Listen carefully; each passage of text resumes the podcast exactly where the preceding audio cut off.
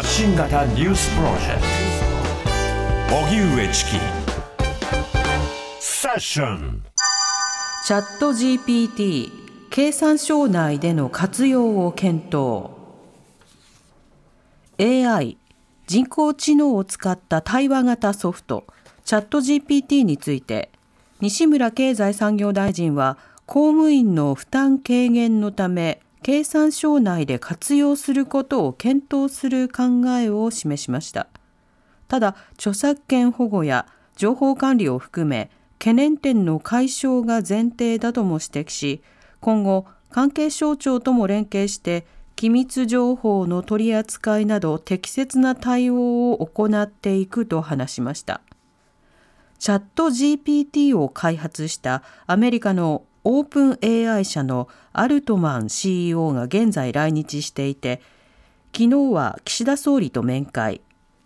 岸田総理は新しい技術が登場し利用されている一方でプライバシーや著作権のリスクが指摘されている。こうした状況について意見交換したと明らかにしました。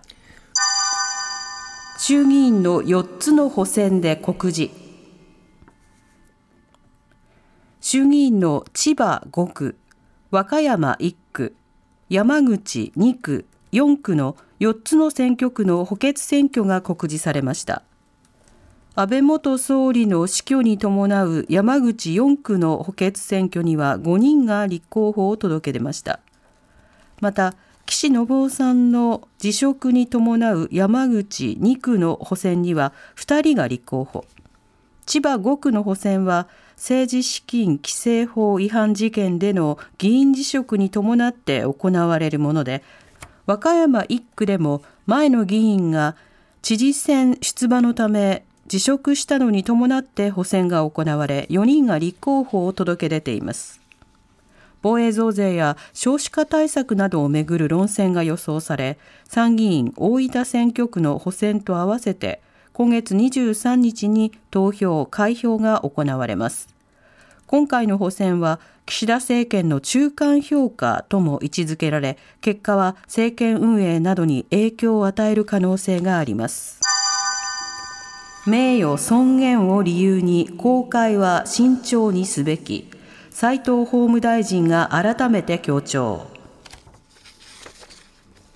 名古屋入管で死亡したスリランカ人女性ウィシュマ・サンダマリさんの収容中の監視カメラ映像を遺族側弁護団が公開したことに関し先週斉藤法務大臣が原告側が勝手に編集しマスコミに提供したと問題視した続報です。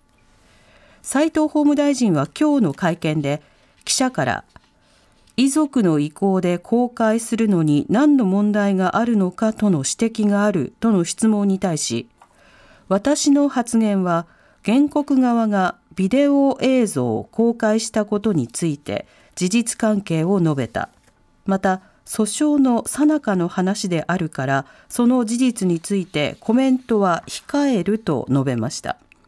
また斉藤大臣は週間中の全映像を公開することについて入管内の保安上やウィシュマさんの名誉尊厳を理由に慎重にすべきだと主張しました。北朝鮮の金正恩総書記戦争抑止力拡大の必要性を強調。北朝鮮のメディアは11日金正恩総書記が主催した朝鮮労働党中央委員会の拡大会議が開かれアメリカと韓国の合同軍事演習を受けて戦争準備の完備に向けた軍事的問題を討議したなどと伝えました。金総書記は前線の攻撃作戦計画や戦闘に関する文書を確認し戦争抑止力をより実用的公正的に拡大し効果的に運用しなければならない必要性を強調したということで直接の言及はなかったものの核兵器を念頭に置いたものとみられます。またメディアは朝鮮半島の地図の前で支持する金総書記の写真を公開していて韓国への攻撃能力を示す狙いがあるとみられます。カンボジアから日本人特殊詐欺グループを移送。カンボジアを拠点とする日本人詐欺グループが現地当局に拘束された事件で警視庁は今日午後に容疑者らを日本に移送して逮捕する方針です。暴力団関係者を含む日本人19人は今年1月、都内の女性に嘘の電話をかけ、電子マネー25万円相当を騙し取った疑いが持たれていて、メンバーの大半はかけ子とみられています。グループの拠点となったリゾートホテルからは携帯電話やパソコンなど50台以上が見つかっていて現地当局が押収しすでに警視庁に引き渡ししています。新型コロナで出されたアメリカの国家非常事態宣言解除。アメリカのバイデン大統領は10日新型コロナウイルスの感染拡大を受けてトランプ政権下の2020年3月に出されていた国家非常事態宣言を解除する法案に署名したと発表しました。アメリカではすでにマスク着用や感染者と接触した場合の行動制限が大幅に緩和されていて、今回の宣言解除は象徴的な意味合いが強いとみられます。非常事態宣言の下で連邦政府が州や地方自治体のコロナ対策に行ってきた特別な支援はこれで終了することになります。疾病対策センターの推計によりますと、全米の新型コロナの感染者は1週間あたりでおよそ12万人、死者は1700人余りだということです。